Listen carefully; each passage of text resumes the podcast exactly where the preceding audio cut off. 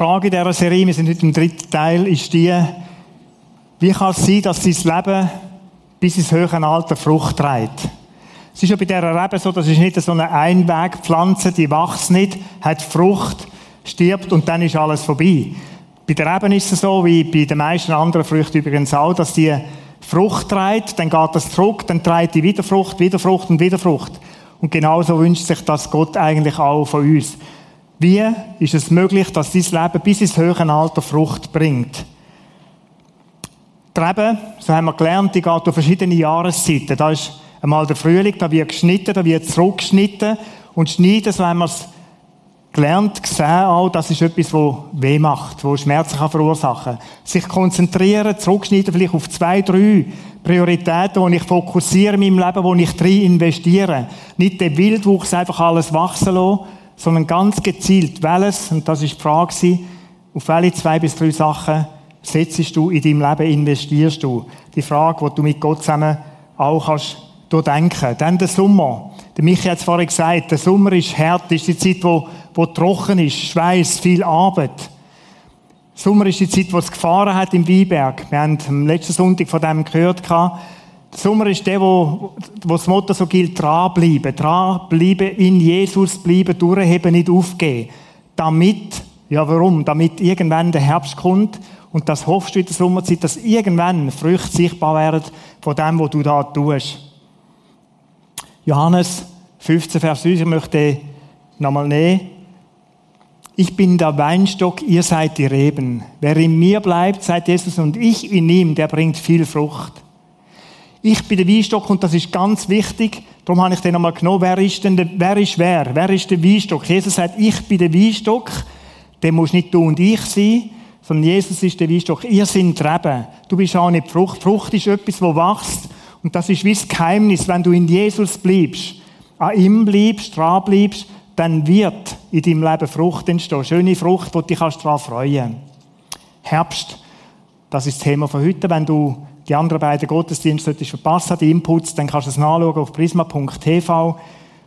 Nutze es, schau rein, dass du das Ganze kannst mitnehmen kannst. Herbst. Herbst ist die Zeit vom Ernten. Wie sieht das aus, wenn Menschen ernten? Ich habe ein paar Fotos mitgenommen. Bestanden. Da ist die Lehrabschlussprüfung. Ich mag mich an meine erinnern. Oder das sind so vier Jahre, wo ich da durch als Elektromechaniker mit Rädchenbügen und Anschlüssen und Zügen und Sachen mit 270 Stutzen, so war mein erster Lohn etwa.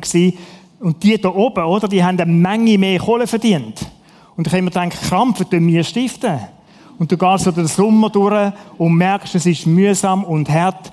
Du eilst von Niederlage zu Niederlage zwischen durch ein Siegli und dann wieder Niederlage und Niederlage und wieder Sieg. So ist der Sommer bei mir gewesen. Und dann endlich bestehst du die Prüfung. Wir sind das vierte, gerade ab auf Holland, haben dort oben ein bisschen gefeiert, eine Woche wirklich gefeiert. Im, äh, schmücken wir nicht weiter aus. Aber Lehrabschluss. ich habe ja dort noch die langen Haare gehabt, weißt du? hat gut gepasst, auf jeden Fall. Bestanden, das war das Ding. Alles abgeschlossen, es hat sich gelohnt, alle Investitionen sind. Dann zweites Bild, heiraten. Viele haben gesagt, wie ist denn das, wo ihr geheiratet habt? Vor 35 Jahren, Kathi und Peter.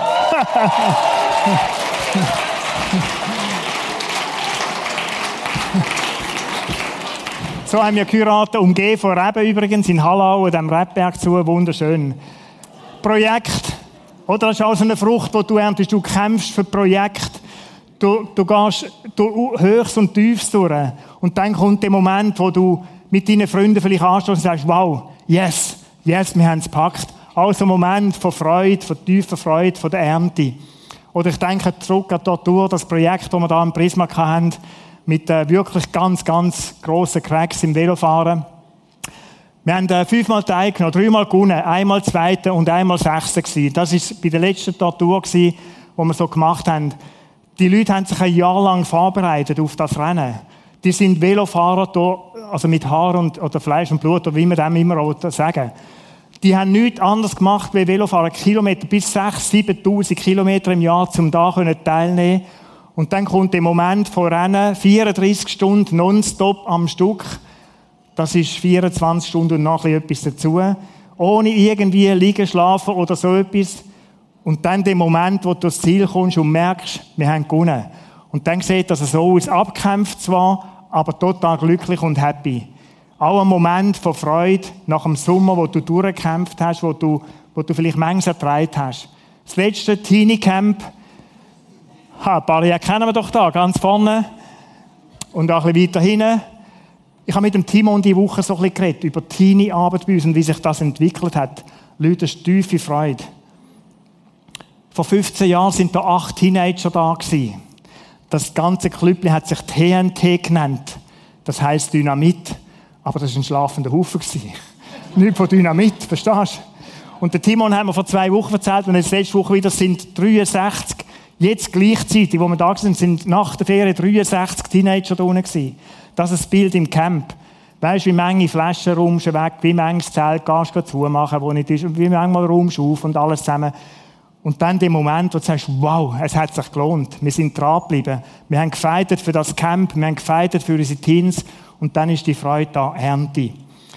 Ja, Ernte, das sind so die Glücksmomente im Leben, wo du sagst, wow, es hat sich gelohnt. Es hat sich gelohnt, zu investieren und dran zu bleiben. Ernte ist mega cool. Wir möchten hören, was Evelyn Häuser sagt, unsere Winzerin. Wie jeden Sonntag ist auch sie wieder mit ein paar Gedanken da, wie sie den Herbst erlebt. Wir schauen uns an, was sie uns zu sagen hat.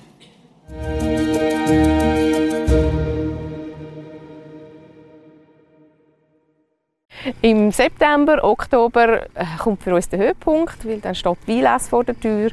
Wir haben damals um die 40 Personen, die wimmen. Dann muss die Küche parat sein, weil die kommen alle zum Mittag über und dann noch zu vier hat man an den Transport gedacht, da sind äh, die Scheren geschliffen, äh, sind wir vorher durchgegangen mit der Crew, um das Wüsten rauszunehmen, dass die, die eigentlich wenig Ahnung haben, dass die einfach nur noch abschneiden können. Ja, es gibt einfach ganz, ganz viele Sachen, wo man muss daran denken muss. Und dann wird es einem erst wieder so ein bisschen bewusst, ui, ja, jetzt, jetzt haben wir dann eigentlich den grossen Tag. Und äh, ich sage jetzt mal, zwei Drittel vom ganzen Rebberg wird in einem Tag gewümmelt. Und dann haben wir nochmal zwei Tage, also gesamthaft sind es bei uns nur drei Tage oder manchmal auch vier, wo gewümmelt wird. Es ist halt schon, man steht dann schon unter Druck. Und sobald dann eigentlich sich der, wenn man sieht, jetzt geht es ans Ende, wir mögen durch, äh, weil wir haben hier einen Kranenwagen bestellt, der das Zeug kommt abholen und wenn wir nicht durchkommen, müssen wir noch mal einen Tag länger, dann müssen, müssen wir alles wieder organisieren. Es ist, ist schon ein Druck in dem Sinn. Am Abend, wenn dann die Trauben verfrachtet sind und ich weiss, der Lastwagen ist angekommen im Keller, dann macht es BUM, eine Erleichterung ich bin todmüde. ja, wir hatten die Freude, je, jetzt hat man das endlich, wo man eigentlich das ganze Jahr darauf geschafft hat.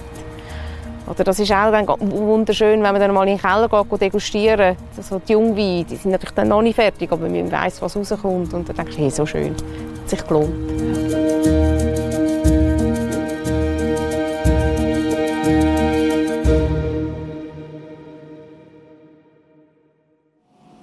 Das ist das Wort von Evelyn und es hat sich gelohnt. Ich war gestern bei ihr. Sie hat mir stolz den Wein gezeigt. Ihre Kinder sind dabei gewesen. Der Wein, und ihr seht es da, der hat eine Goldmedaille drauf. Oder der Wein 19 Riesling Silvaner Schloss Oster Rebberg Auslese Goldmedaille. Ein Jahr lang darauf angeschafft und dann kannst du den Wein, die Flasche da haben. Das ist die Sache, oder? Das, manchmal kauft man so eine Flasche Wein und denkt, es muss noch ein bisschen billiger, noch ein bisschen billiger sein. 3 Euro, 3 Stutz oder 2,50. Aber das ist Fussel, Leute. Vergessen das. Ich weiß, es gibt, es gibt das, aber schau, da investiert, oder die Arbeit, die investiert wurde, da wird dem nicht gerecht. Das hat mir die Augen geöffnet, als ich mit ihr jetzt die paar Mal zusammen war und einfach über ihr Schaffen geredet habe, können reden. Beeindruckend. Und dann hast du so eine Flasche am Schluss, auch das ist Ernte. Ernte, das ist heute das Thema.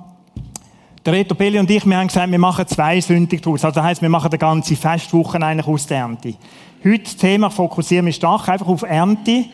Am nächsten Sonntag wird Feiern sein. Das ist ja auch ein wichtiger Teil dann vom Herbst, vom Weinlesen, nach dem Wimmen, dass man miteinander zusammenhockt und feiert. Das ist das nächste Sonntagsthema. Und dann haben wir am Dienstag, es ist ja die Frage noch ein bisschen von, kann man denn das einmal noch probieren, da wo rausgekommen ist. Ich bin gestern mit meinem Schwiegersohn Wein holen und es ist die Fülle. Wir haben also genug. Am Dienstag haben wir Erntedankfest da. Da gar nicht um Betrinken und nichts so. Aber wir wollen den Wein geniessen, Leute. Es wird Käse haben, feiner Käse vom Bierhof, wo wir lang gewohnt haben. Die in Hallau backen Brot extra für die Arbeit. Dann haben wir Wein und Trauben und wir lassen es gut gehen. Wir wollen feiern miteinander. Dienstagabend, wenn du Interesse hast, oder ich möchte dich eigentlich einladen, müsstest du dabei sein. Wird ein richtiges Highlight. Kommen dazu und nächsten Sonntag der Reto Belli dann mit dem Feiern. Ernte. Ich habe zwei Fragen heute an dich. Wenn man so über das Ernte nachdenkt, dann gibt es ja Mini-Trauben und es gibt die Trauben vom anderen, die dort wachsen, wo Gott wachsen lässt. Und die Frage heute Morgen an dich, ich habe die zwei, wie gehst du mit dem um, wenn du plötzlich in Nachbars Gärtchen schaust und siehst, auch noch schön. Oder es gibt die Trauben da, wo dann du abschneidest. Ja, die haben ein paar Folien, nehmen wir lieber die da. Dann zwickst du die so ab, schaust es an und geniesst es. Und solange du nicht überall schaust, freust du dich eigentlich an denen. Du isst es, mm, dann schaust du vielleicht über. Übrigens nach dem Gottesdienst. Ihr könnt abschneiden. Dann muss am nächsten Sonntag leer sein. Oder nicht ganz leer, aber ein bisschen leer Wir brauchen noch ein bisschen, aber könnt viel nehmen. Dann schaust du nach das Gärtchen. Und jetzt ist das so, am Samstag Trauben holen, bei diesen Momenten weg gewesen. Ich habe so richtige Trauben gekauft. Und dann haben wir noch zwei, drei andere, die bei uns daheim wohnen. Die haben gefunden, die müssen wir kleiner schneiden. Aber du schaust in Nachbarsgärten und siehst schon die Beeren die sind anders, grösser. Was macht das mit dir in deinem Leben? Wenn der Kollege, Kollegin nebenzu mehr Erfolg hat wie du. Andere Früchte gewachsen sind wie bei dir. Das ist die eine Frage. Und die andere ist, wie gehst du heute Morgen, wie gehst du mit deinen Früchten, mit deinem Erfolg in deinem Leben um? Was macht das mit dir? Das Erste, wie gehst du mit dem Erfolg von anderen um? Freu dich mit denen, die sich freuen, sagt Paulus im Römerbrief. Freu dich mit denen, die sich freuen. Ich bin auf eine tolle Geschichte gestoßen vor, vor drei Jahren. Das hat mich hier einfach fasziniert.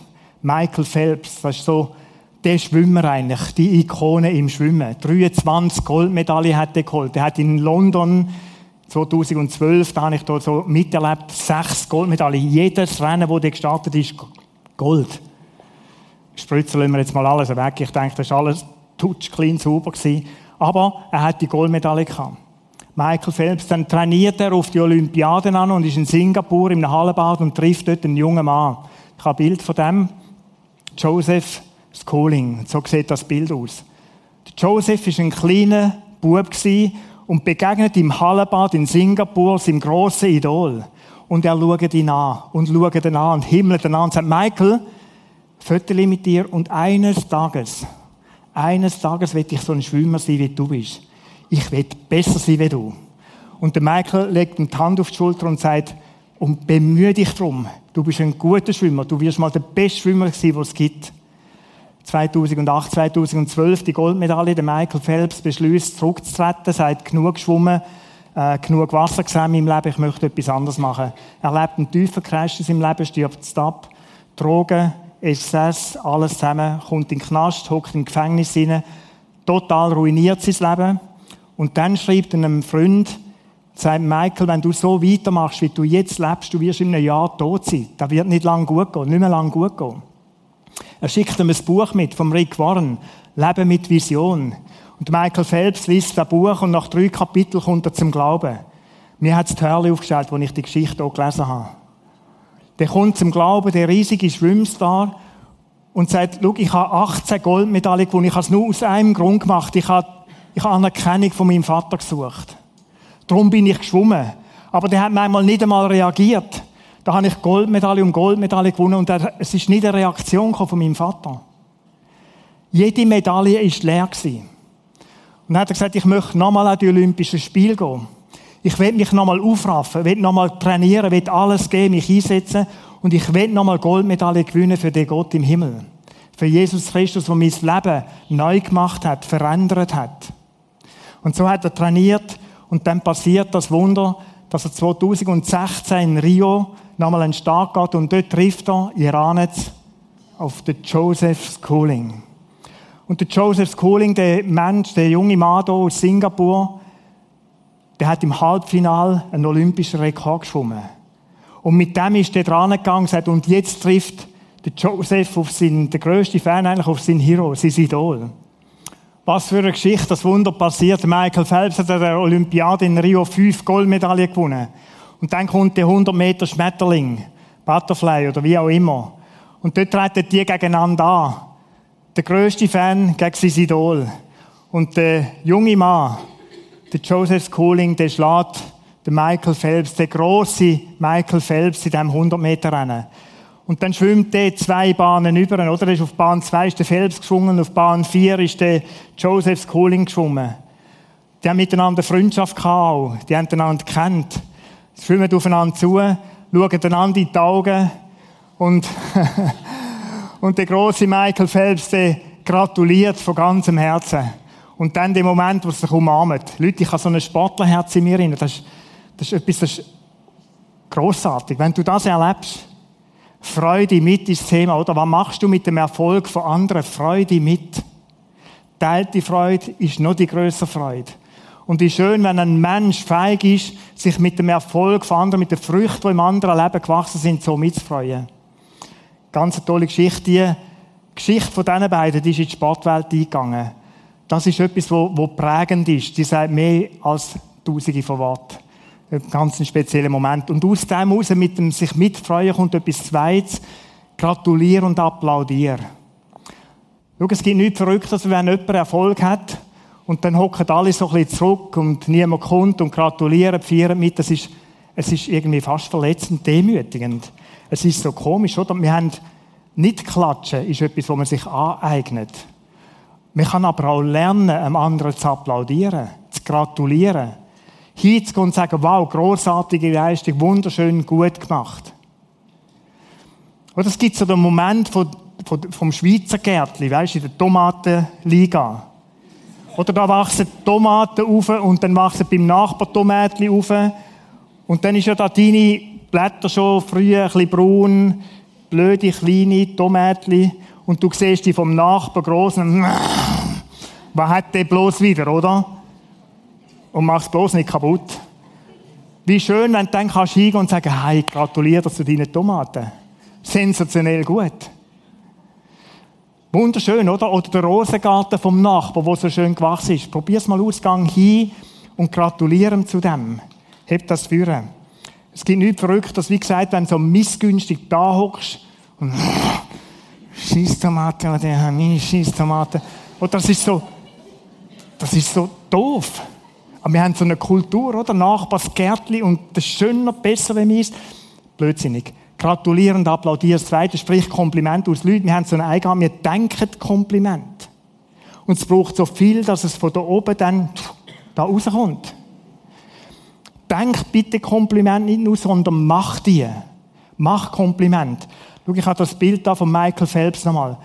Mich hat der Mensch total erstaunt. Und da siehst du, was für eine Lebensveränderung möglich ist, von dem verbissenen Sportler, wo, wo es nur um sich gegangen ist, wo da die Hand auf den Joseph School, Schooling leitet und gratuliert und sich von Herzen mitfreut.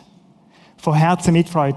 Und alle hat ein Kompliment gemacht und gesagt, weißt, du mit 8, ich habe es nicht geglaubt, aber du bist wirklich größer als ich. Du bist ein stärker Schwimmer. Sensationell gute Geschichte, ein wunderschönes Bild, wenn man sich so mitfreuen kann. Das ist das. Wie gehe ich um mit dem Erfolg von anderen? Jetzt gibt es auch die andere Seite was du beim Erfolg vom anderen nicht tun solltest. Oder wenn du so vergleichst, das Trübeli da, du hast dich zwar vor einer halben Stunde gefreut an diesen Trübeli. Und dann schaust du in einen anderen Garten über und sagst, das ist schon ein bisschen bescheiden.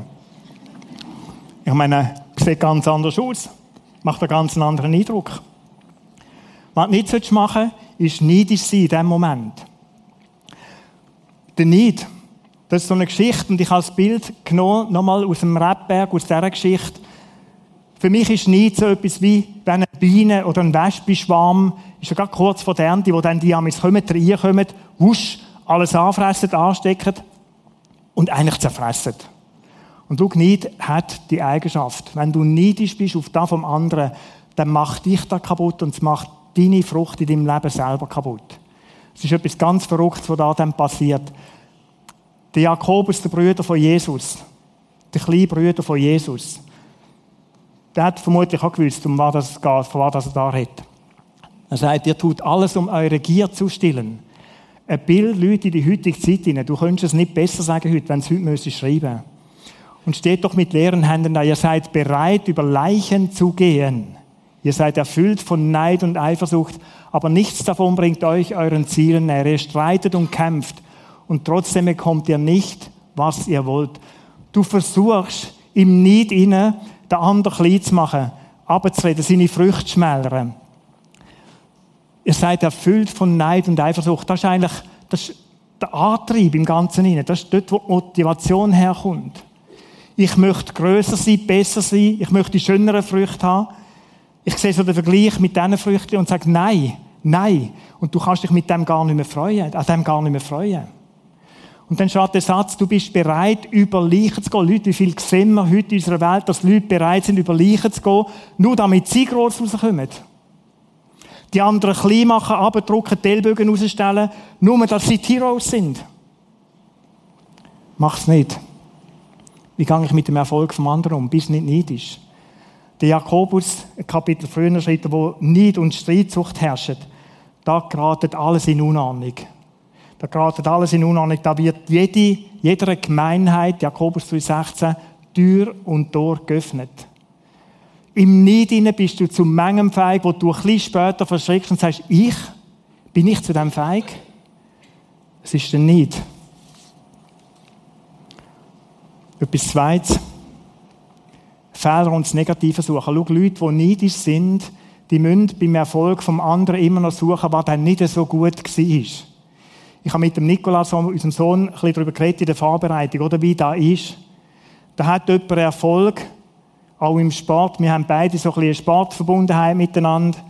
Und dann, dann ist da immer noch der, der sucht, im grössten Erfolg, was nicht gut war.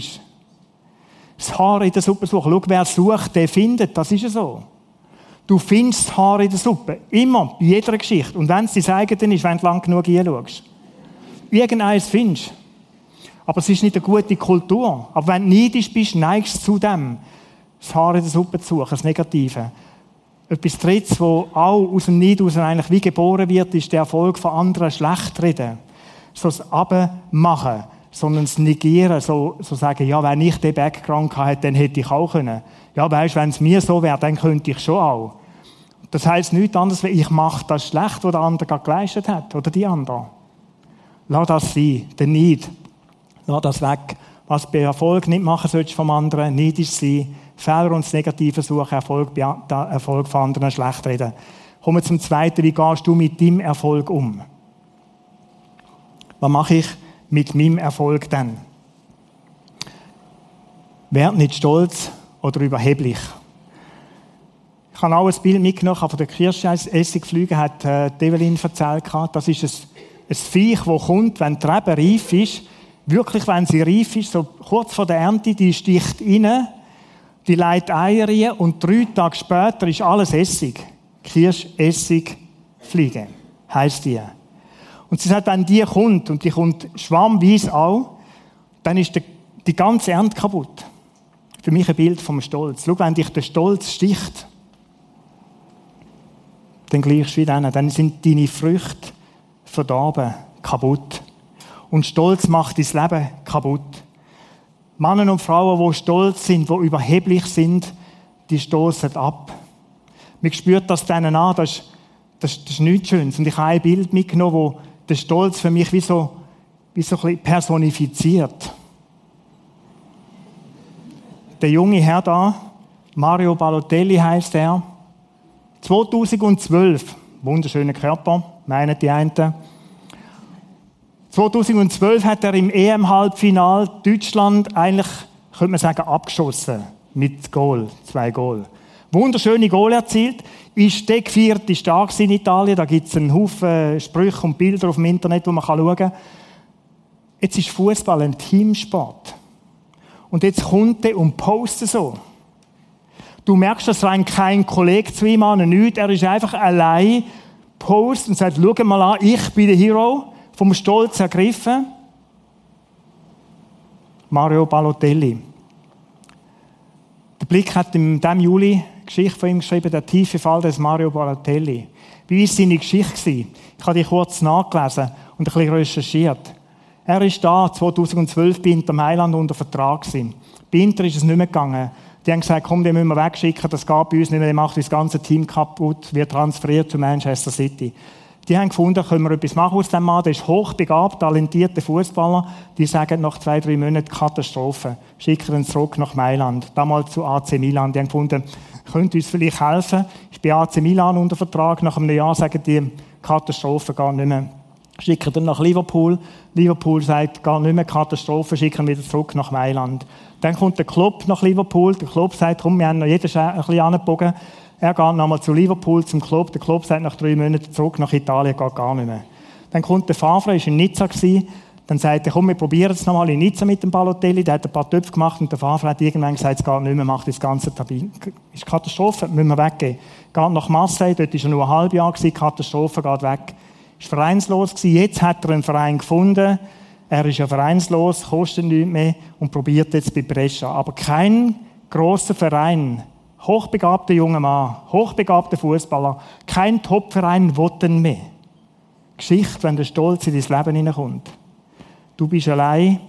Die eigentlich guten Anlagen, die sind kaputt. Die sind kaputt gegangen. Ich möchte ihm nichts nachtreten, ich kenne ihn nicht persönlich, logisch nicht. Aber es ist eine tragische Geschichte eigentlich und zeigt, wie stolz sie bildet sie, das Leben kann kaputt machen.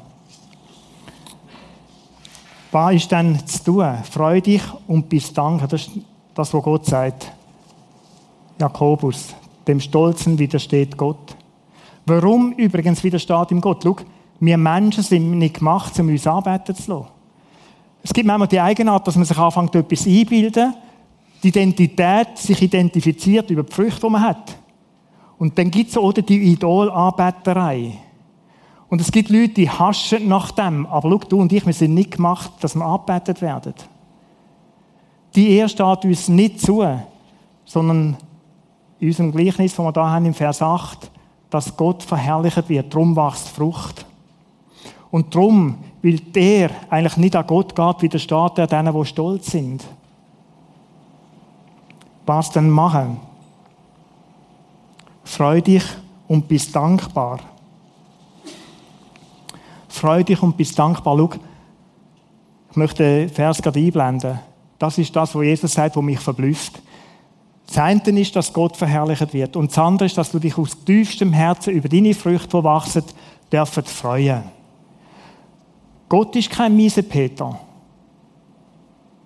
Der meint es gut mit dich und er hat ein Ziel, dass dein Leben fruchtbar wird, zu seiner Ehre und damit du Freude hast. Das sind die beiden Absichten von Gott. Darum schenkt er auch Erfolg im Leben. Aber da haben wir so komische Mentalität, zumindest in der Schweiz, die Menschen, die ich so kenne. Oder wenn, kannst du dich freuen? Weißt du, wirklich freuen? Yeah! Weißt du, so, oder ist unsere Freude manchmal mehr so, yeah. So, schon, aber es könnte dem anderen wehtun, wenn ich mich so freue. Oder was denkt euch der Nachbar? Wir sind so höflich in der Schweiz. Aber so das Aussagen, yeah! Weißt du? Verschrecken hoffentlich niemand. Oder das, das, ich weiß nicht, wie es dir geht. Aber wir haben so komische Art mit unseren Früchten Wir schämen uns manchmal fast ein bisschen für die Früchte. Dabei sagt Jesus, freu dich an denen. Hab Freude daran. Er sagt, dass deine Freude vollkommen wird. Drum genießt der Erfolg, wenn Erfolg da ist. Genießt Ernte, wenn Ernte da ist, angesagt ist. Freu dich und bist dankbar, habe ich da dazu angeschrieben. Dankbar Gott gegenüber, wo alles geschenkt hat. Dankbar dem Weinstock Jesus gegenüber, wo Früchte wachsen wird aus dieser Beziehung heraus. Etwas Zweites. Teil. Mit dem hast du vielleicht nicht gerechnet. Aber Erfolg ist dazu da, zum Teilen. Erfolg ist dazu da, zum Teilen. Schau, ein Text aus dem 3. Mose, wo es um den Weinberg geht. In euren Weinbergen soll es keine Nachlese geben. Sammelt die Trauben am Boden nicht ein, sondern überlasst sie den Armen und Fremden. Ich bin der Herr, euer Gott. Schau, es wachsen genug Früchte dran. Und jetzt kannst du wieder von Gier ergriffen sein und alles einpacken und sammeln. Und die Krise, es gibt ja so den Schwumm, oder? Aber kommst du nicht so weit. Wo Menschen einfach alles sich. Gott sagt etwas anderes. Gib von dem, was du hast, gib weg. Teil. Teil die Aktion Weihnachten im Schuhkarton. Du, wir sind doch bei uns alles Leute, die genug haben, die die Hülle und Fülle haben, die allermeisten. Wie wäre es denn, teilen und sagen, komm, ich nehme so ein Kartönchen mit heim, packe da ein paar schöne Sachen ein, vielleicht gehst du extra ein paar Sachen kaufen, wo Kinder könnten freuen und sage, ich möchte teilen. Ich möchte einer von diesen Menschen sein, der weitergibt von dem, was er von Gott geschenkt bekommen hat. Übrigens, Lohn ist auch so etwas von Frucht, wo wächst. Die 4, 5, 6, 7, 8, 15, 20.000 Stutz, die du im Monat verdienst. Ja, es gibt so Leute, gell? Oder die Bibel redet davon, zu sagen, ich gebe aus Dankbarkeit Gott gegenüber, der geschenkt hat, etwas zurück. Wir reden dann immer so von dem zehnten Teil. Das ist ein völliger, ja, kann man mal so nehmen. Aber gib von dem aus deinem Herzen, wo du sagst, da möchte ich Gott geben. Und wir sagen so als Kinder, wir haben so eine Empfehlung, und ich möchte heute Morgen einfach auch wieder mal so sagen, eine Empfehlung, sieben, so sieben Teile, sieben Prozent von dem, wo du sagst, da möchte ich Gott zur Verfügung stellen. Gib sieben Teile von dem wirklich in die Kirche rein. Bauen vor Reich Gottes, aus Dankbarkeit ihm gegenüber. Und drei Prozent behalte im Sack hinein. Für dich. Und wenn du an Leute vorbeikommst, die merkst, die bräuchten etwas, dann beschenk die. Dann teil mit denen, mit Menschen, die in Not sind. Schau, es hat in unserer Schweiz viele Leute, die in Not sind teilen. Wie gehe ich mit dem Erfolg um? Das war das dritte. Und das vierte, bleib mit Jesus verbunden. Jetzt denkst du, jetzt kommt er schon wieder mit dem. es ist mir ganz wichtig und ich komme aus Überzeugung nochmal mit dem Punkt. Teil oder bleib mit Jesus verbunden, gerade auch im Erfolg. Warum? Schau, es gibt so viele Geschichten, wo Menschen, gerade wenn sie Erfolg haben, sich abwenden von Gott, sich anfangen zu identifizieren über Früchte.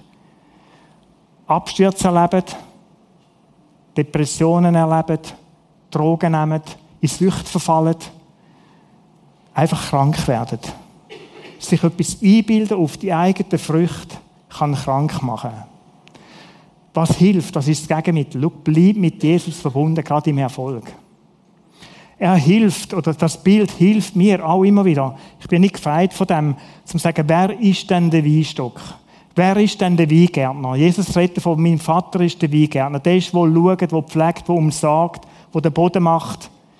Ich bin, Jesus, bin der Weinstock, wo du den Saft daraus bekommst. Ich bin Quelle von deinem Leben, von diesen Früchten. Du bist und ich bin nur die Rebe. Und was da wächst, ist Geschenk von Gott. Damit wir uns nicht irgendwie falsch identifizieren mit unseren Früchten. Darum möchte ich das als vierten Punkt nochmal nehmen. Bleib mit Jesus verbunden.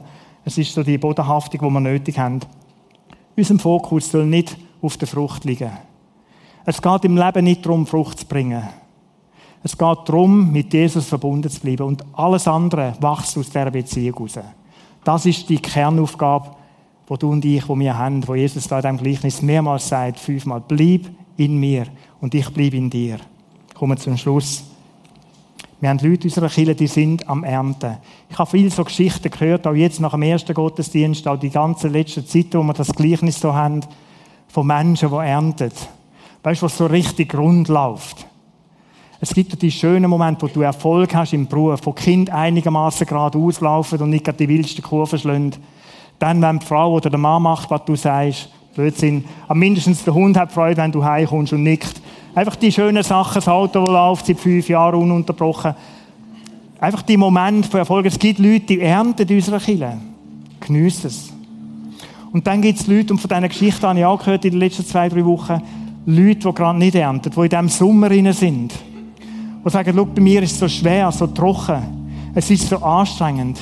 Mit unseren Kindern ist es gerade schwierig. Bei uns daheim ist gerade der Vater ausgezogen, haben wir jemand erzählt. Ein junger Mensch. Wir sind allein. Oder da ist der Mann, der sagt, bei mir ist die Frau ausgezogen. Ich bin nicht am Ernten. Es ist alles, es, es geht wie alles zusammen. Ich hocke im Loch hinein. Mir ist gerade der Job gekündigt worden, ist 58. Eine Geschichte, die ich vor zwei Wochen gehört habe. Wie geht es weiter? Finde ich nochmal eine Arbeitsstelle? Mich will doch niemand mehr. Ich bin zu teuer auf dem Arbeitsmarkt. Alles Geschichten von Leuten, die nicht ernten. Das Gute ist, der Weinstock Jesus stresst die Geschichte nicht.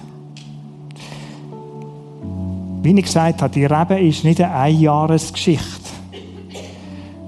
Es gibt, dass tatsächlich Hagel, Frost auf einen Schlag alles kaputt machen kann. Und du, wenn du den Job verlierst, wenn der auseinanderbricht, wenn es mit dem Kind schwierig ist, dann ist das manchmal so aus heiterem Himmel, hat man den Eindruck, ist es plötzlich so. Aber das muss nicht das Ende sein von der Geschichte. Ich bin so froh um das Gleichnis. Der Rebstock sagt einfach, kommt das nächste Jahr wieder. Ich komme das nächste Jahr wieder und dann, dann wächst Frucht. Wenn du in so einer Zeit inne bist, ich möchte sagen, auch dann, bleib an Jesus. Bleib mit ihm verbunden, gib nicht auf. Heb dich an ihm fest und er hebt dich. Und du wirst tun, was in deinem Leben noch möglich ist. Durch das, dass du einfach dran bleibst und nicht aufgehst. Ich möchte beten. Ich möchte einladen, mit mir zu beten. Vater im Himmel, ich möchte dir von ganzem Herzen danken, einfach wieder und wieder für das Gleichnis, für die Geschichte, für das anschauliche Bild, das du uns schenkst. Du, Vater im Himmel, bist der Weingärtner und du meinst es so gut mit jedem von uns. Du willst und du freust dich über nichts mehr, wenn unser Leben Frucht trägt. Und du unternimmst alles da dafür. Und Jesus, du bist der Weinstock. Du bist die Quelle vom Leben. Du bist der, wo wir unsere Kraft, Energie davon überkommen. Du bist der, der uns Kraft gibt zum Durchheben, aushalten, durchhalten. Im Sommer. In so einem Moment, wo es alles schwierig ist, wo alles zusammenfallen droht. Wo ich drauf und dran bin, aufzugehen. Ich möchte danken, dass du dann ermutigst. Und ich werde für die beten, die in so einer Phase sind. Erbarm du dich über ihnen, nimm sie du in die Arme und schenk du, dass eine neue Perspektive darf entstehen. Aus dieser tiefen Verbundenheit mit dir. Und vielleicht ist es so, dass der Heilige Geist heute Morgen die Hand auf dein Leben legt und du spürst, da ist in meinem Leben so etwas wie Neid gewachsen. Ich, ich bin ein Mensch, der mich gar nicht so freuen kann mit der mit dem Erfolg der anderen. Es macht mir Mühe. Dann komm mit dem zum Weingärtner. Bring ihm, leg ihm auf den Tisch und sag, das ist mir nicht, das ist das, was mir das Leben schwer macht. Ich möchte so gern anders.